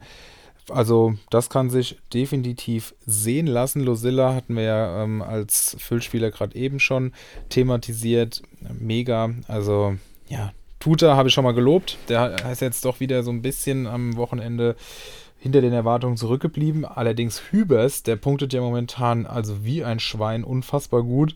Und äh, ja, Klostermann ist eine Konstante. Christiansen, ich glaube, sieben Punkte geholt am letzten Wochenende, also auch sensationell. Und ähm, ja, das kann sich auf jeden Fall schon mal sehen lassen. Jetzt hat er ja gesagt, dass er äh, 32 Punkte zurückliegt. Ähm, das sieht, ja, auch hier müsste man wissen, wie, die, wie der erste Platz äh, aufgestellt ist, aber ähm, viel, viel Lob auf jeden Fall. Kruse würde ich im Auge behalten. Ich habe ihn zwar gerade gelobt, aber der ist, äh, mein, soweit ich weiß, 11 Millionen wert. Von daher Gibt es da vielleicht in der aktuellen Zeit auch noch Möglichkeiten, den auszutauschen? Aber wenn er so weitermacht wie jetzt ähm, am Wochenende, gibt es natürlich auch erstmal keinen Grund, da panisch zu agieren. Kalajdzic, habe ich gerade gesagt, liest sich gut. Wir hatten ja jetzt gedacht, auch äh, mit Zwietracht auch thematisiert, als er hier war, dass, ähm, dass er viel Potenzial hat, allerdings war er jetzt gerade in Form gekommen und hat direkt sich mit was ist da eigentlich ausgefallen? Corona? Ich glaube, oder? Auf jeden Fall kurzfristig ich schau gerade mal. Kurzfristig ausgefallen. Das äh, sollte aber nicht allzu wild sein. Bin ich gespannt, was ihr dazu sagt, ob ihr den halten würdet. Ähm, ja, ansonsten die Abwehr würde ich genauso stehen lassen. Äh, Lacroix momentan super mit Wolfsburg in Form und auch eigentlich ein guter Rohpunkter. Das Mittelfeld gefällt mir richtig gut. An Wirtz ist momentan kein Vorbeikommen. Also ich würde eigentlich alles so lassen, außer Kalajdzic und Kruse im Auge behalten. Thielmann hat jetzt ja auch ähm, gespielt zumindest. Da muss man natürlich gucken. Also wenn man da in Kombination oder so vielleicht was verändern kann, dass man äh, da zwei Vereine tauscht oder so und äh, sich dann einen, an den günstigen Fürther beispielsweise reinstellt, dann äh, würde ich da doch das äh, machen. Aber ansonsten wenig Handlungsbedarf in meinen Augen. Ja, du hast eigentlich alles Wichtige gesagt. Also Mittelfeld würde ich gar nichts verändern. Finde ich absolut geil. Christiansen, Preis-Leistungsschnapper. Am Wochenende jetzt wieder sieben Punkte bei der Niederlage, wenn ich das richtig gesehen habe. Losilla muss ich nichts zu sagen, wird es auch nicht. Lacroix, ja, ist natürlich ein absoluter Top-Verteidiger. Hat eine super erste Bundesliga-Saison gespielt und wenn Wolfsburg sich jetzt stabilisiert, wonach es gerade aussieht, dann stabilisiert er sich auch, dann lohnt er sich. Klostermann spielt bei Leipzig Stamm, würde ich halten. Hübers, Preis-Leistungskracher, Riemann super. Über Tuta kann man nachdenken. Dreier PPS, aber hat auch zwei Saisontore ähm, geschossen und hat zweimal auf der Linie geklärt. Das heißt, 11, 8, 9 und 9 Punkte hat er durch diese Highlight-Spiele gehabt und dazwischen wird es halt echt dünne. Das heißt auch wirklich kein guter Rohpunkter und Frankfurt mit einem sehr, sehr schwachen Hinti in der Dreierkette äh, muss man mit Vorsicht genießen. Also Tuta würde ich austauschen und im Sturm würde ich mich von Kalajdzic oder Kruse auch trennen und auch von Thielmann bin ich rohpunktetechnisch kein Freund, aber ich würde wahrscheinlich erstmal mit den Big Guns anfangen, die auszutauschen. Und Kalajdzic hat diese Saison wirklich noch gar nichts gezeigt, was ihn in dem Preissegment rechtfertigt, finde ich, außer dass er letzte Saison überragend gespielt hat und ich würde mich auf jeden Fall von ihm trennen. Und Kruse muss man schauen ähm, wie sich Wolfsburg entwickelt. Also Kalajdzic weg, Tuta weg und dann Thielmann und Kruse eventuell mit Abstrichen. Ansonsten tipptopp, sieht geil aus. Ich habe gerade mal geguckt, der Christiansen hat seit dem 15. Spieltag einen PPS von 3,125, kostet 1,48 Millionen. Also der ist ja sowas von Gold wert, der Junge. Und ähm, er ist der günstigste Spieler im Team, trotzdem Dreier PPS, also richtig geil. Ähm, bei Kalajdzic, ja, er kommt jetzt ja zurück, er hat auch ein Tor gemacht. Ich würde jetzt schon das Spiel noch abwarten. Wahrscheinlich wird er bis zum Wochenende ja jetzt auch nicht Kalajdzic und Kruse austauschen können. Ähm, ich würde es vielleicht, ich würde beide noch mal ein Wochenende mit reinnehmen, aber ein Kalajdzic, ähm, wenn, wenn er nicht trifft am Wochenende und jetzt nicht irgendwie drei oder vier Punkte holt, dann würde ich mich von ihm auf jeden Fall auch trennen. Bei Kruse einfach abwarten, wie er es macht, wie Wolfsburg es macht aber er hat ja einen guten Marktwert, den kann man ja echt zu einem guten Preis im Zweifel abgeben. Und ähm, ja, Tuta würde ich auch gucken. Es gibt einfach so viele Alternativen gerade in der Abwehr. Gerade wenn er schreibt, es ist eine Siebener Liga, dann sind bestimmt auch noch einige gute Verteidiger noch vorhanden. Ich denke da an den Aaron Martin, der auch ähnliche Preisregion ist, der, glaube ich, noch mal ein bisschen besser punktet. Oder, oder Nilsson vielleicht.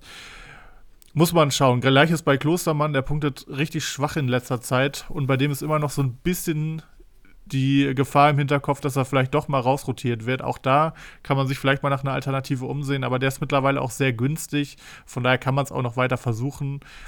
Hört sich jetzt nach viel, hört sich viel nach Ender dies, Ender das an, aber letztendlich ist der Kader echt top, finde ich. Und ähm, ich finde es auch ganz cool, dass einfach man mit so einem Kader bei euch Zweiter ist. Das heißt, dass ihr, glaube ich, auch Regeln habt, dass es kompetitiv ist und dass jetzt nicht jeder bei euch irgendwie einen super Top-Kader hat mit nur den äh, großen Big Guns da drin. Von daher auf jeden Fall cool. Ähm, an, an, euch beide, die wir jetzt besprochen haben, ihr könnt gerne mal äh, die Kader von euren Konkurrenten schicken, dass man einfach mal das gegenüberstellen kann, was da vielleicht noch möglich ist. Da kann man dann ja unter der Woche auch bei Facebook mal diskutieren. Ich finde auf jeden Fall, das hat Spaß gemacht, auch mal externe Kader zu bewerten. Und ich denke, das können wir mal öfter machen, oder Jungs? Auf jeden Fall. Auf jeden Fall. Klar. Sehr nice. Gut. Dann würde ich sagen, wo wir doch gerade bei Kadern sind, schauen wir noch mal äh, wenigstens flott über den ein oder anderen Kader aus unseren Ligen, denn wir haben es bereits gesagt, es ist Nexus Cup Viertelfinale und es warten weitere leckere Preise auf uns, neben natürlich eine äh, ja, viel Ruhm und Ehre, das ist auch wiederum klar. Aber äh, auch hier muss man nochmal einen großen Dank an Zwietracht Maximus aussprechen, den Sponsor des diesjährigen Pokalwettbewerbs, der mit seiner Firma Nextus da das Ganze stemmt und dafür sorgt, dass die ersten vier, die also ins Halbfinale einziehen, noch eine Kicker-Quiz-Meisterschaft bekommen. Also wirklich äh, nochmal richtig, richtig geil. Das sollte schon alleine Ansport, äh, Ansport, Ansporn genug sein.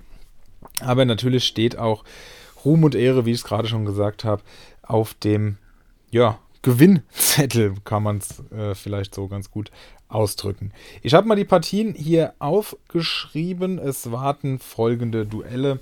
Krugbräu gegen Okay, nee, das ist jetzt. Es, ist, es geht nach, der, nach dem Zeitpunkt der Auslosung. Also Krugbräu gegen Bamboleo Rutschbahn, Bacardi Diakite gegen El Pollo, El Pistolero gegen Dr. Bob und Langes Glied gegen Kali Kalmund. Sprich zweimal Liga 2 gegeneinander, einmal Liga 1 gegen Liga 2 und einmal Liga 3 in Tan. Und dann würde ich doch einfach mal sagen, ähm, Erik, was kannst du uns denn zu Bacardi Diakite sagen? Und ich würde dann vielleicht mit El Pollo, der bei mir in der Liga spielt, weitermachen. Ja, dazu lässt sich, glaube ich, nur sagen, dass Bacardi Diakite nach zwei Meisterschaften in den letzten beiden Saisons aktuell auch wieder die Tabellenführung hat. Mannschaftswert 87 Millionen, 688 Punkte. Zum jetzigen Zeitpunkt wie immer ein Top-Kader stehen mit Highlights wie Dreiersturm aus Reus, Nabri und Sané. Im Mittelfeld kommt noch ein Kunku dazu, ein Kamada sehe ich hier, ich sehe einen Wimmer, ich sehe einen Soares. Also alles, was diese Saison performt hat und in der Abwehr. Ja, viel Füllmaterial, aber Mittelfeld und Sturm ist über jeden Zweifel erhaben. Und da knallt es punktetechnisch richtig bei Bacardi. Sodass er jetzt, ja, diesen Monat, glaube ich, wieder die meisten Punkte geholt hat. Aber wir sind ja erst am 15., aber auch im Januar ähm, den, den Vogel abgeschossen hat in der Liga mit 126 Punkten. Ich glaube, er ist auch der Top-Favorit auf die Meisterschaft bei uns. Der W wird es vermutlich nicht machen. Kawasaki Frontale könnte noch ein Wörtchen mitreden. Und wenn alles normal läuft, dann hat er hier den dritten Meistertitel in Folge und auch den LVM-Pokal und den Keiler Cup. Also diesen Wettbewerb, über den wir gerade reden, hat er die letzten beiden Jahre gewonnen. Also ich denke, der Titel wird hier nach wie vor über Bacardi gehen. Und vor dem hätte ich auf jeden Fall eine Menge Angst, wenn ich El Polio wäre. Jetzt weiß ich natürlich, dass Epolio auch kein Unbekannter ist, aufgestiegen von Liga 3 in Liga 2 und mischt auch jetzt schon wieder im Aufstiegsduell mit. Das heißt, momentan haben wir wieder die drei Aufsteiger, äh, Aufsteiger auf den Plätzen 1 bis 3. Nur Kalitos auf der 4 mischt damit, der gerade einen sehr guten Spieltag hatte. Ja, und ich glaube, El Pollo hat auch einen super Kader mit ähm, Ud, Belfodil und Bebu als Dreiersturm. Ud jetzt Freitagabend, glaube ich. Ähm, ach nee, das verwechsel ich jetzt, egal. Ähm, auf jeden Fall ist Ud bei uns auch am Markt. Ich überlege und ich hatte irgendwelche Argumente, ihn zu kaufen, habe ich aber gerade nicht im Kopf. Ähm, Im Mittelfeld Kamada, Serda ist super interessant, Silguin ist ein Hamsterer, Grillic und Baumgartner. Grillic jetzt gelb gesperrt, sehr, sehr schwierige Angelegenheit. Am wichtigen Nexus Cup. Baumgartner vergibt die Großchancen, aber man kann auch argumentieren, er hat die Chancen. Das heißt, am guten Tag macht er vielleicht auch mal zwei, drei Tore. Da könnte man drauf drei. spekulieren. Also, Erik. Meinst du nicht? Drei halte ich jetzt doch relativ unwahrscheinlich. Na, warte mal ab, der ist schon noch jung. Aber hey, lass mich nochmal weitersprechen. Sorry. Alexander Hack hinten ist Gold wert, Hübers ist Gold wert, Kübler kann man abgeben. Und dann sehe ich hier noch einen Lacroix. Ähm, Summa summarum, keine Big Gun, teuerster Spieler Arnold, der jetzt mit einem Punkt sein schwächstes Spiel hatte. Baumgartner ähm, grottenschlecht in Form, Grillitsch gelb gesperrt, ähm, Belfodil lang nichts mehr gehört und hinten ja auch Hamsterer. Das heißt, wir sehen hier einen Kader, der vor allem über die Konstanz kommt und über die Rohpunkte. Und das ist wirklich ein Worst Case gegen Bakali Diakite, dessen Bayern-Stürmer jetzt gegen Kräuter Fürth spielen, der einen Marco Reus hat nach einem Doppelpack oder einen Kunku, der die ganze Rückrunde schon rasiert. Also für mich eine ziemlich klare Angelegenheit, ehrlich gesagt.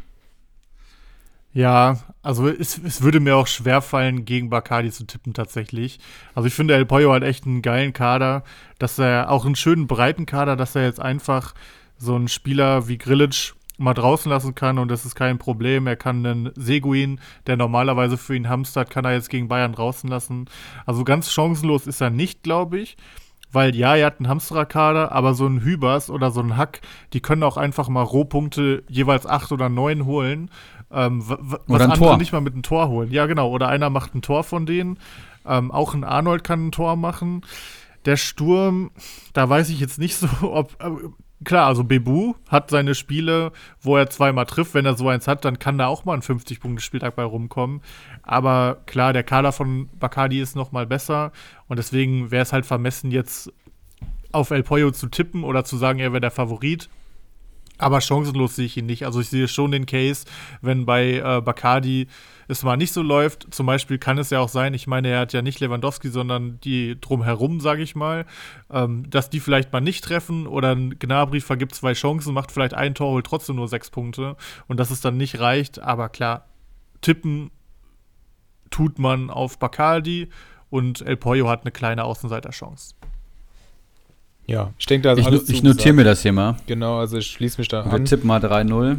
Mhm. Und ähm, ja, es kommen natürlich einige Dinge zur Unzeit für El Pollo. Das ist zum einen auf der Seite des Gegners die, die Big Guns, die halt dann gegen zu Hause gegen Fürth, äh, respektive bei Hertha BSC wie in Kunku spielen. Und das ist dann natürlich schon relativ wahrscheinlich, dass da wenigstens ein, zwei mit zweistelligen Punkten rausgehen und dann halt Krilic holt sich in der 95. Minute die gelbe Karte ab, wahrscheinlich weil er Vater wird in den kommenden Tagen, von daher gut getaktet und äh, auch Arnold, der jetzt gerade sein schlechtestes Spiel gemacht hat, ihr habt es angesprochen, also es ist, nicht, es ist nicht aussichtslos, das muss man auch sagen. Und El Pollo hat auch schon zweimal gegen den Spitzenreiter aus Liga 1 gewonnen, hat er mir gerade die Tage geschrieben. Von daher, vielleicht ist es dann das dritte Mal. Ich muss sogar sagen, also was heißt, ich muss sagen, ich sage es auch offen, wie es ist. Ich würde mich wirklich für El Pollo freuen, einfach auch äh, aus, also zum einen, weil das wirklich ein sehr, sehr korrekter Mann ist, so wie ich ihn bisher kennengelernt habe über WhatsApp und äh, wir schreiben gelegentlich mal. Und zum anderen wäre es natürlich auch schön, man freut sich da immer für den Underdog. Und ähm, ja, Bacardi ist natürlich, da ich ja auch noch im Wettbewerb bin, ein großer Meilenstein, aber gleichzeitig, auch wenn ich mich für Pollo sehr freuen würde, wäre es natürlich auch toll, mich mit ihm zu messen. Ich bin gespannt, auf jeden Fall. Als Zuschauer kann man hier, glaube ich, und auch als noch Beteiligter aus meiner Position raus, kann man hier nur gewinnen, weil auf jeden Fall ein echt sympathischer Kerl weiterkommen wird. Und äh, ja, die Ausgangslage scheint relativ eindeutig zu sein, aber nicht chancenlos. Sollen wir mal ein Liga 2 internes Duell besprechen? Sehr gerne. Dann würde ich nämlich einfach direkt mal ganz frech weitermachen mit dem Duell Langes Glied gegen Kali Kalmund. Das ist eigentlich vom Tabellen, von der vom Tabellenbild her deutlich eindeutiger. Hier haben wir Langes Glied auf Platz 5, der ähm, ja eine sehr, sehr ordentliche Saison spielt. Ich sehe hier ähm, leider noch eine neue im Tor, da konnte er noch nicht agieren. Das heißt, hier wird er, wenn jetzt nicht noch ein Wunder geschieht, mit zehn Leuten auflaufen. Äh, Aaron Martin, Jäckel, Tar in der Abwehr, also eigentlich echt stabil. Äh, Tar sollte ja auch wieder zurückkommen, von daher alles in Ordnung. Im Mittelfeld Prömel, Prietl, So, Arnemeyer, Tillmann, Geiger und Renato Steffen. Geiger jetzt auch noch gelb gesperrt, sprich auf einmal sieht das Ganze doch gar nicht mehr so eindeutig aus. Und im Sturm Embolo, Gnabry und Lücke Bacchio, der jetzt natürlich mit seinem Tor und sieben Punkten, äh, ja, das ist jetzt auch nicht jede Woche von ihm zu erwarten. Unterm Strich ist da das doch nicht so eindeutig, auf den, wie man das auf den ersten Blick denken kann. Platz 5 äh, täuscht hier so ein bisschen über die Qualität der Mannschaft hinweg, muss ich sagen. Gerade wenn man dann auch noch Geiger und Neuer abzieht. Ähm, da hängt auch schon vieles an Gnabry. Ich bin äh, von So nicht so ein Friesen-Manager-Spiel-Fan. Äh, wobei er es in dieser Saison eigentlich wirklich ganz gut macht mit 67 Punkten. Ich finde, es sind tolle Punkte Hamster dabei. Ähm, mit noch ein super Abwehrspieler. Auch äh, so Spieler wie Aaron Martin oder Meyer, das ist okay. Aber für Nexus Cup Viertelfinale muss man eigentlich ein bisschen mehr aufs Tableau bringen. Da könnte ihm die Auslosung ganz gelegen kommen, denn Kali Kalmund startet mit Ortega im Tor, in der Abwehr Scully, der seinen Stammplatz verloren hat. Hinteregger, der absolut neben sich steht. Udo Kai, der warum auch immer äh, raus ist bei Augsburg. Saar und Roussillon, der vielleicht einzig verbliebene gute Spieler in dieser Abwehrreihe. Lindström, bei dem man jede Woche darauf wartet, dass er mal wieder ein Tor macht, hat ja auch am Wochenende wieder eine super Aktion gehabt, als er dann aber lieber den Abschluss gesucht hat, als nochmal in die Mitte zu passen. Moravec, der auf einmal gespielt hat. Dani Olmo, natürlich das die große Hoffnung. Also wir haben hier Olmo gegen Gnabry im Prinzip, Schlager, der noch nicht wieder dabei ist und dann im Sturm Anderson und Bialek. Ich muss ehrlich sagen, ich finde es ein bisschen dünn, von Kali Kalmund, der ja ähm, mit dem Nexus Cup Viertelfinale wirklich eine absolute Saison-Highlight vor der Brust hat, dass er hier nicht ein bisschen aktiver ist. Spieler wie Schlager für zweieinhalb Millionen noch in der Mannschaft hat. Udo Kai, der immerhin noch 1,3 bringen würde, der vor ein paar Tagen sicherlich noch mehr gebracht hätte. Skelly, der sicherlich vor ein paar Tagen noch mehr als seine 1,1 gebracht hätte. Und ähm, da muss eigentlich mehr kommen, weil ich meine, Nexus Cup Viertelfinale, hallo, das ist schon wirklich eine absolutes, äh, ein absoluter Hammer. Und dann ist es einfach schade, dass da nicht noch mit mehr Elan hinter ähm, ja, gespielt wird. Und entsprechend sieht es auch so aus, als sollte langes Glied ähm, in diesem eher unterdurchschnittlichen Line-up die Nase vorne haben. Man muss ja mal überlegen, wir reden von einem Viertelfinale im Nexus Cup und Kali Kalmund stellt Bialek auf, der vielleicht gar nicht spielt, vielleicht ganz, ganz spät eingewechselt wird.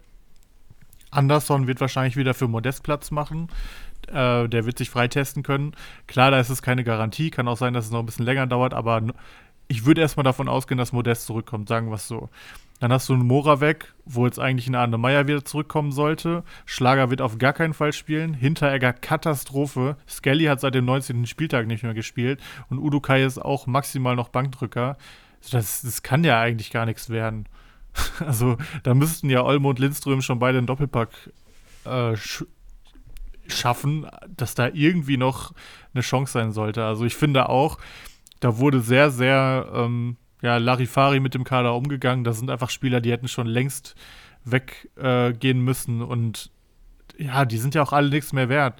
Skelly 1,1 Millionen, Udukai 1,2, da kriegst du ja auch kaum noch was für. Also ich würde mich total wundern, wenn Kali Kalmund das gewinnt und ich denke, frech gesagt, dass er auch selber nicht weiß, warum er überhaupt im Viertelfinale ist. Vielleicht, wenn er es überhaupt weiß. Hot Take, Kali Kalmund steigt ab und äh, ja, langes Glied gewinnt das Nexus Cup Viertelfinale. Ich dachte, du sagst es, er steigt ab, aber gewinnt, halt, äh, gewinnt zeitgleich den Nexus Cup. Ich wollte gerade sagen, das war jetzt kein Hot Take. Das wäre ein Hot Take gewesen.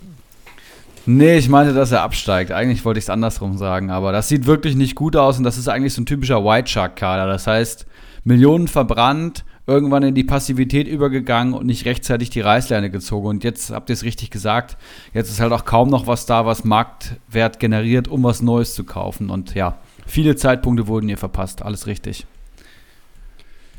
Okay, also auch hier der 3-0-Tipp, genauso wie auf Bacardi. Alles sehr eindeutig bis jetzt. Ich würde sagen, Henrik, du stellst uns mal El Pistolero, der den Bock der Woche geschossen hat. Auch darauf müssen wir eingehen. Oh ja. Oh ähm, ja. Gegen Dr. Bob vor wäre eigentlich äh, prädestiniert gewesen für die Transfershow. Also unglaublich. Ähm, El Pistolero hat, ich meine, Donnerstag oder Mittwoch muss es gewesen sein, ähm, sich den guten neuen Bielefelder Linksverteidiger Bello gekauft.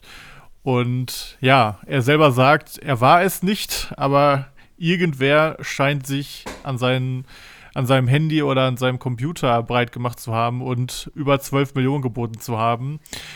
Ich tippe nach wie vor, dass er wahrscheinlich einfach äh, das Komma falsch gesetzt hat, denn er hatte Angebote mit 1, ähm, zurückgezogen und auch welche mit 2, das hat er in dem Screenshot gezeigt.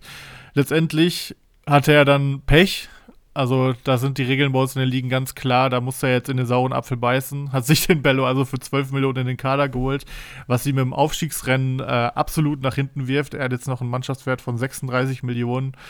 Äh, das sah vorher viel besser aus. Da kommt zum Beispiel Stumpenrudi auf Platz 4 mit 55 Millionen oder halt Zwietracht, der immer noch viel zu weit hinten ist, mit 83 Millionen. Also das könnte ganz, ganz eng werden, auch wenn er noch ein 50-Punkte-Polster hat. Sein Kader besteht aus ähm, Radetzky im Tor, Leiner, Lacroix, Guardiol und 12 Millionen Bello in der Abwehr. Im Mittelfeld Weishaupt, Steffen und Chandler und vorne drin Thomas Müller und Behrens. Und ähm, ja, also man merkt, da fehlen die 10, 12 Millionen auf jeden Fall. Er hat unter der Woche jetzt Wimmer abgeben müssen. Er hat Andrich abgegeben. Also der Kader war deutlich breiter vorher. Jetzt hast du ja eigentlich als Bickern nur noch Müller und Guardiol. Ja, doch, Guardiol ist auch eine Bickern, aber ansonsten hast du halt noch ein paar, die ganz gut liefern. Aber ähm, so das Gelbe vom Mai ist es nicht. Wir können uns gleichzeitig mal Dr. Bobs Kader angucken. Der hat auch einen Marktwert von 36 Millionen, was ganz spannend ist. Findet sich auf Platz 7 wieder. Noch. Ich bin noch 21 Punkte hinter ihm, also den kralle ich mir noch, sage ich jetzt einfach mal so. Ähm, er hat Zentner im Tor, den ich super stark dieses Jahr finde. Ich finde, es ist ein geiler Torwart, der auch immer ein bisschen unterbewertet ist. In der Abwehr Wiedmer und Niakate, also er setzt viel auf Mainz, aber gerade bei den Defensiven macht es ja auch Sinn. Knoche stellt er nicht auf, der ist gesperrt. Deswegen ähm, sehe ich den, die, den grünen Rasen, was er für die Aufstellung spricht, bei Gulde. Ob der spielt, muss man mal gucken, aber er hat halt nur mal das Pech, dass Knoche gesperrt ist. Deswegen wird er Gulde aufstellen. Im Mittelfeld Mangala, der jetzt ein Tor vorbereitet hat. Ljubicic, Boateng, Jensen, Haidara, Chan und Baumgartner. Mal wieder der Baumgartner. Aufstellen würde er aktuell Baumgartner, Chan, Haidara und Mangala, die, denke ich, alle vier spielen sollten. Chan in welcher Form auch immer, aber zumindest mal eingewechselt wird er, denke ich. Bei Baumgartner muss man halt schauen. Ich denke, ähm, Spielzeit wird er auf jeden Fall kriegen. Ob es wieder von Anfang an ist, muss man halt sehen. Vorne drin hat er noch Uth, Niederlechner und Klos. Und da muss ich sagen, den Sturm finde ich echt nicht so gut. Also Uth eher enttäuschend dieses Jahr. Hat zwar schon 70 Punkte, aber der Trend geht auch eher nach hinten und ja, ich weiß nicht. Er hat jetzt fünf Punkte geholt, davor zweimal null, davor zwei, dann hatte er mal ein Spiel mit neun, aber insgesamt ist es auf jeden Fall nicht so stark wie damals, als er von Schalke nach Köln ausgeliehen wurde. Also ich denke, jeder hat noch ein bisschen mehr erwartet. Da steht zwar ein PPS von 3,6, aber ehrlicherweise weiß ich gerade gar nicht, wo er den herholt. Also in der Rückrunde hat er definitiv einen schlechteren PPS, 18 Punkte geholt in sechs Spielen. Ja, ist immerhin auch ein 3 glatt PPS. Also vielleicht ist er auch ein bisschen besser, als ich ihn gerade darstelle. Ich hatte ihn tatsächlich noch ein bisschen schlechter in Erinnerung. Ähm, Niederlechner kämpft dieses Jahr tatsächlich auch so ein bisschen um seinen Stammplatz. Er hat jetzt zweimal von Anfang an gespielt, aber punktetechnisch kommt da halt gar nichts bei rum. Ähm, während er die letzten Jahre eigentlich immer solide getroffen hat, sind es dieses Jahr nur drei Tore bisher. Hat seit dem zehnten Spieltag nicht mehr getroffen und auch seitdem nie mehr als drei Punkte geholt. Also da würde ich mir auch nicht allzu viel erhoffen.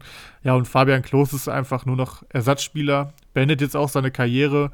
Riesenrespekt vor dem Typen, also ist gar nicht gehässig gemeint. Äh, super geile Karriere und auch mega, dass er mit Bielefeld aufgestiegen ist und in der Bundesliga auch noch ähm, Eindruck hinterlassen konnte. Aber ich denke, es wird jetzt einfach Zeit, dass er Platz macht, sich vielleicht einem Zweitligisten im Sommer anschließt oder wie auch immer. Kostet noch 1,8 Millionen, ist eigentlich auch ein super Punkte-Hamsterer, aber jetzt halt nur noch Ersatz und dadurch kamen die letzten drei Spiele auch nur drei Punkte zustande, was halt für einen Klos zu wenig ist. Aber klar, er kostet kaum noch was, deswegen weiß ich auch nicht, ob man ihn abgeben sollte. Aber ich gehe nicht davon aus, dass er nochmal Stammspieler wird dieses Jahr. Klar, wenn Bielefeld sich am 33. Spieltag rettet, dann wird er sicherlich am 34. Spieltag in der Startelf stehen als letztes Spiel. Aber solange es noch um was geht, wird, denke ich, Serra da jetzt erstmal die Nase vorn haben. Und ja, also ich finde den Kader in der Breite gut. So, die Defensive gefällt mir echt ganz gut. Das Mittelfeld ist auch noch okay, aber den Sturm finde ich nicht so toll. Könnte mir aber vorstellen, dadurch, dass bei El Pistolero gerade einfach so viele Baustellen aufgerissen wurden, dass es vielleicht sogar reicht. Also, wenn nicht Thomas Müller einen absoluten Sahnetag gegen Fürth hat, dann könnte es echt eng werden und ich gehe tatsächlich mit dem von der Tabelle eigentlichen Außenseiter Dr. Bob.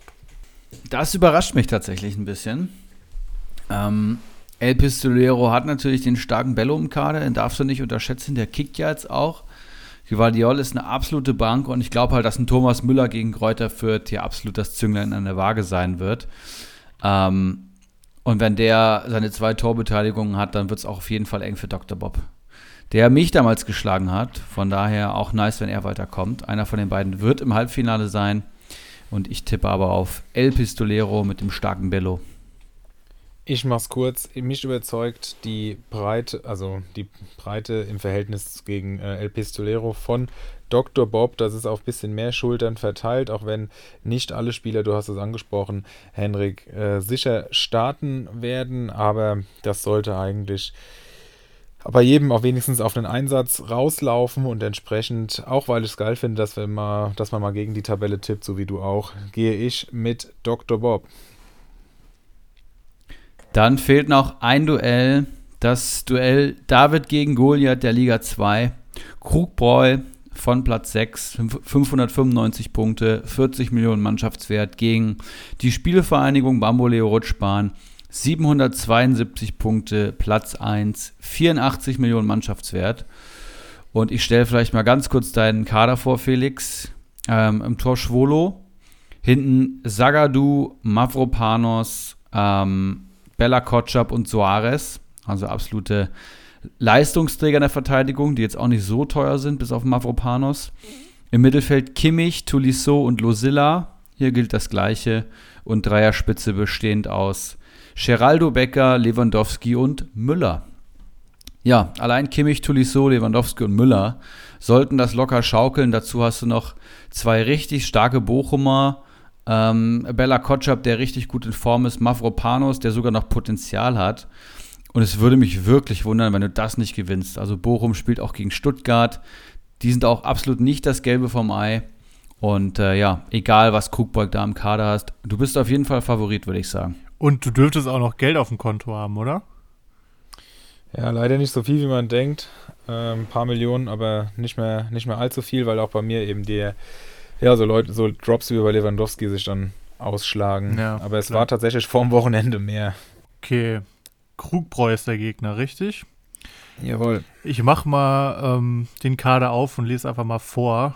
Er hat Baumann im Kader, Wiedmer in der Abwehr, Shimakor, auch Guardiol, Pantovic, Haraguchi, Boetius, Förster, Andrich, Rütter, Robin Hack, Leveling, Lasme und Chauge.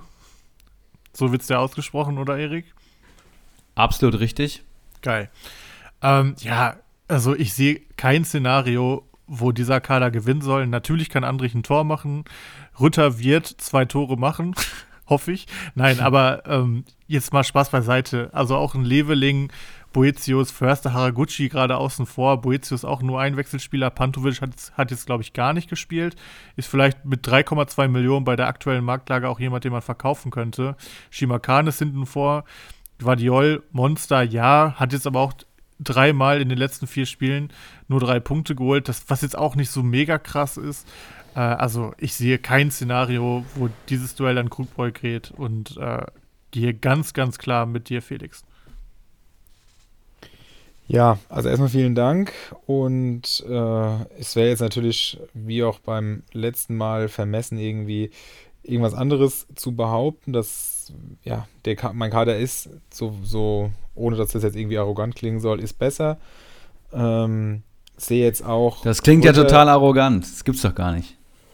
Ja, ihr wisst, was ich meine. Ich mag das halt nicht. Ja, der sagen, arrogante ja, Felix. Ey, ich, bin, ich bin geil und äh, fickt euch. Ich mach du bist doch geil.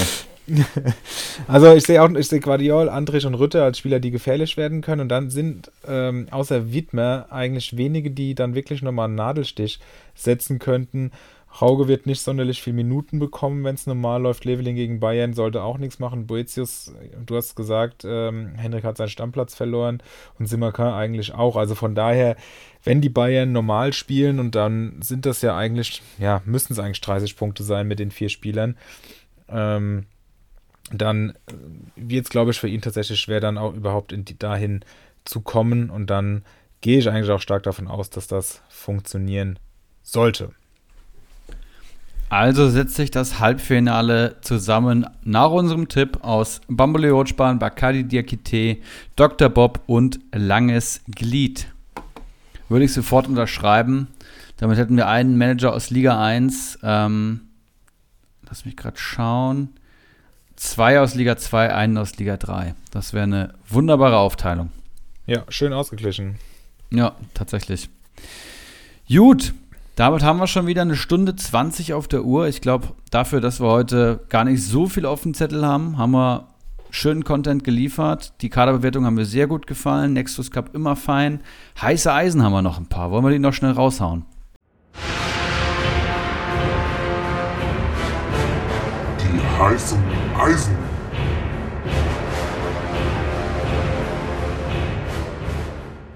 Dann fange ich ganz schnell an, kurz und schmerzlos. Alexander Hack, 4,8 Millionen wert. Die rote Karte trübt ja alles. Der Mann ist on fire. 76 Punkte in 18 Partien, macht ein PPS von 4,2. Da ist die rote Karte schon, schon drinne.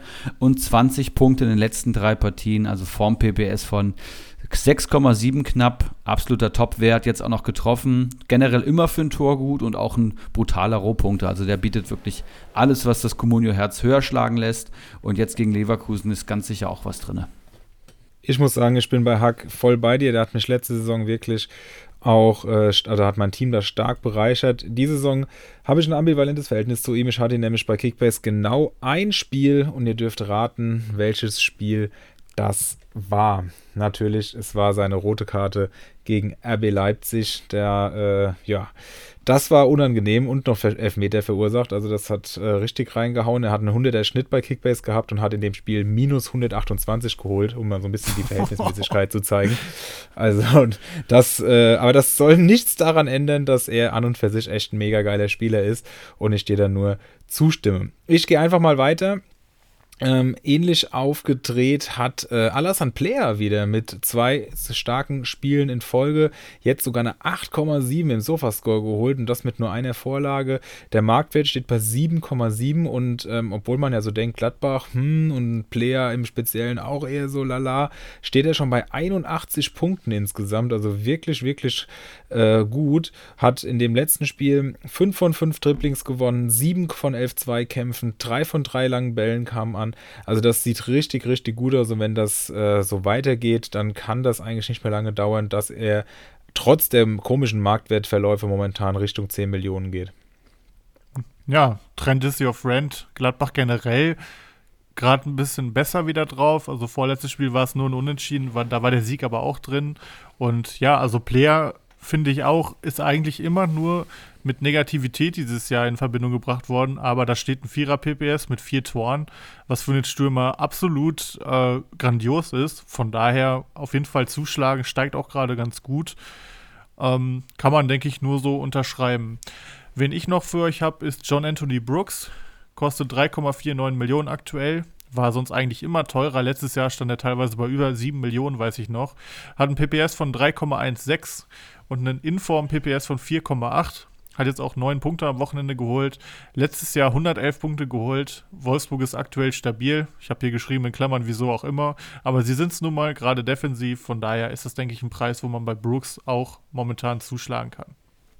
Ja, also ich habe kein heißes Eisen mehr. Wie gesagt, Vorbereitung war heute etwas kürzer, berufsbedingt. Wie sieht es bei euch aus? Ich hätte noch zwei. Ja, ich hätte auch noch zwei. Dann mache ich doch einfach mal weiter. Und zwar mit äh, Raphael heißt der, glaube ich. Framberger von Augsburg. Heißt der Raphael? Ja. Richtige Uli-Vibes hier äh, von solchen Spiel mit solchen Spielern, ähm, die, er, der, die er ja auch nie kannte. Liebe Grüße an der Stelle. Zweimal in Folge eine 7,0 und damit drei Punkte im, äh, für, im also 7,0 im Sofascore und damit drei Punkte bei Comunio. 800.000 ist er nur wert. Da ist jetzt natürlich die Frage, wie lange hält das an? aber für diesen Preis würde ich den als Füllspieler auf jeden Fall mitnehmen. Seine ähm, 7 im Sofascore kam vor allem dadurch, dass er 5 von 8 Flanken zum Mann gebracht hat, 2 von 3 Zweikämpfen gewonnen. Also, wenn man noch eine Position zu besetzen hat, oder irgendwo anders upgraden will und daher ähm, ja noch einen freien Platz in der Elf hat, würde ich ihn auf jeden Fall momentan mit Raphael Framberger füllen. Also normalerweise müsste man mehr sagen, es wäre eine absolute Frechheit, dem Lord Gumni äh, seinen Konkurrenten zu empfehlen. Aber der Lord nimmt sich ja ein paar Wochen eine Pause, von daher Framberger für den Preis aktuell auf jeden Fall ein heißes Eisen. Aber ich muss dich noch kurz korrigieren, äh, sonst wird er sich sicherlich auch privat bei dir melden. Bei Augsburg war Uli dann doch immer ganz gut drin. Ich erinnere mich noch, dass er Framberger sogar auch im Team hatte. Richtig. Stimmt, weil da hat er nämlich auch immer Kubeck gehabt. Ja, genau. ich, das war die Saison, wo es nicht so lief. Warum nur? Wunder, dass der Mann mal abgestiegen ist. Wobei, Ja. könnte auch das Jahr gewesen sein, wo er aufgestiegen ist, ne? Mit Kubek und Fram. Oder war das noch das Jahr davor? Ich weiß gar nicht mehr. Das war Nee, das Abstiegsjahr. davor. ja, ich glaube auch. Auf jeden Fall richtig geil. Geile Zeiten auch. Vor Corona noch. Ja. Kubek. Ähm, wen habe ich noch? Ich habe noch äh, einen Spieler, den ich selbst im Kader habe. Aaron Martin, eben schon gesagt. Ähm, eigentlich zu günstig, gerade 2,85 Millionen kostet er, hat ein PPS von 3,28, ohne ein eigenes Tor gemacht zu haben. Ich glaube auch nur eine Vorlage, wenn überhaupt. Also ein absoluter Rohpunkter. Ähm, Gerade in den Heimspielen punktet er immer gut. Jetzt hat er auswärts sogar fünf Punkte geholt. Er ist absolut gesetzt und damit viel zu günstig für 2,85 Millionen. Also mehr gibt es dazu eigentlich nicht zu sagen. Das stimmt. Und dann würde ich gerne nochmal, wir spannen, machen quasi wie bei einer guten Unterrichtsstunde, äh, spannen wir nochmal den Bogen zurück zum Einstieg. Und da haben wir über Hoffenheim gesprochen und hier würde ich gerne auch nochmal auf die beiden auch schon angesprochenen gelb gesperrten eingehen. Das sind nämlich Krilic und Geiger. Und ja, die äh, fallen jetzt ein bisschen im Marktwert durch ihre Sperre. Geiger, wir haben es schon gesagt, sieben Punkte geholt. Krilic, äh, was sind das? Äh, neun dann sogar. Äh, plus, ja genau, neun Punkte. Und äh, Geiger steht nur bei 3,9, Krilic nur bei 4,6 Millionen. Und die jetzt vielleicht die Tage noch ein bisschen weiter runterfallen und ihr noch übers Wochenende Geld habt, dann schlagt ihr auf jeden Fall zu. Lasst euch von der gelben Karte von, äh, da im Profil nicht beeinflussen, weil ich finde, das sind wirklich gute Preise. Wir haben hier Hoffenheim ein ganz gutes Zeugnis ausgestellt. Und wenn die beiden wiederkommen, spielt Hoffenheim zu Hause gegen Stuttgart. Also da kann man eigentlich mit einem ähnlichen Spiel rechnen wie am Sonntag gegen Bielefeld. Gut, und ich würde dann die heißen Eisen zumachen mit Patrick Osterhage, einem Bochumer, der jetzt zweimal Startelf gespielt hat, jeweils fünf Punkte geholt hat. Ähm, ja, ist ein Talent. Mein äh, Kumpel, der Bochum-Experte, hat mir den im Sommer schon ans Herz gelegt. Es hat jetzt lange gedauert und durch ein paar Ausfälle ist er jetzt in die Mannschaft gerückt. Kostet 1,08 Millionen, also ganz günstig ist er nicht mehr. So wie äh, andere, die erst neu kommen. Aber aktuell punktet er einfach gut. Dazu Retschbekai jetzt auch noch gesperrt. Von daher denke ich, hier könnte sogar wieder starten. Er ist ein gutes Invest für die Zukunft, auch wenn man vielleicht mit Saisonübergang spielt und macht gerade einen guten Eindruck. Patrick Osterhage. Perfekto. Folge 131. Ich glaube, wir können den Deckel drauf machen und widmen uns ganz der Vorfreude auf Freitag und dem ersten physischen Zusammentreffen der Glückwunsch zur Meisterschaftscrew 2.0. Ich freue mich sehr, Jungs. Ich freue mich, Ich freue mich auch. auch. Und dann sind wir mal gespannt, was es zu berichten gibt. Da haben wir nächste Woche noch einiges vor mit Nexus Cup Rückblick, mit Wochenendrückblick und so weiter und so fort. In diesem Sinne, macht's gut, bleibt gesund, ciao. Ciao. Ciao, ciao.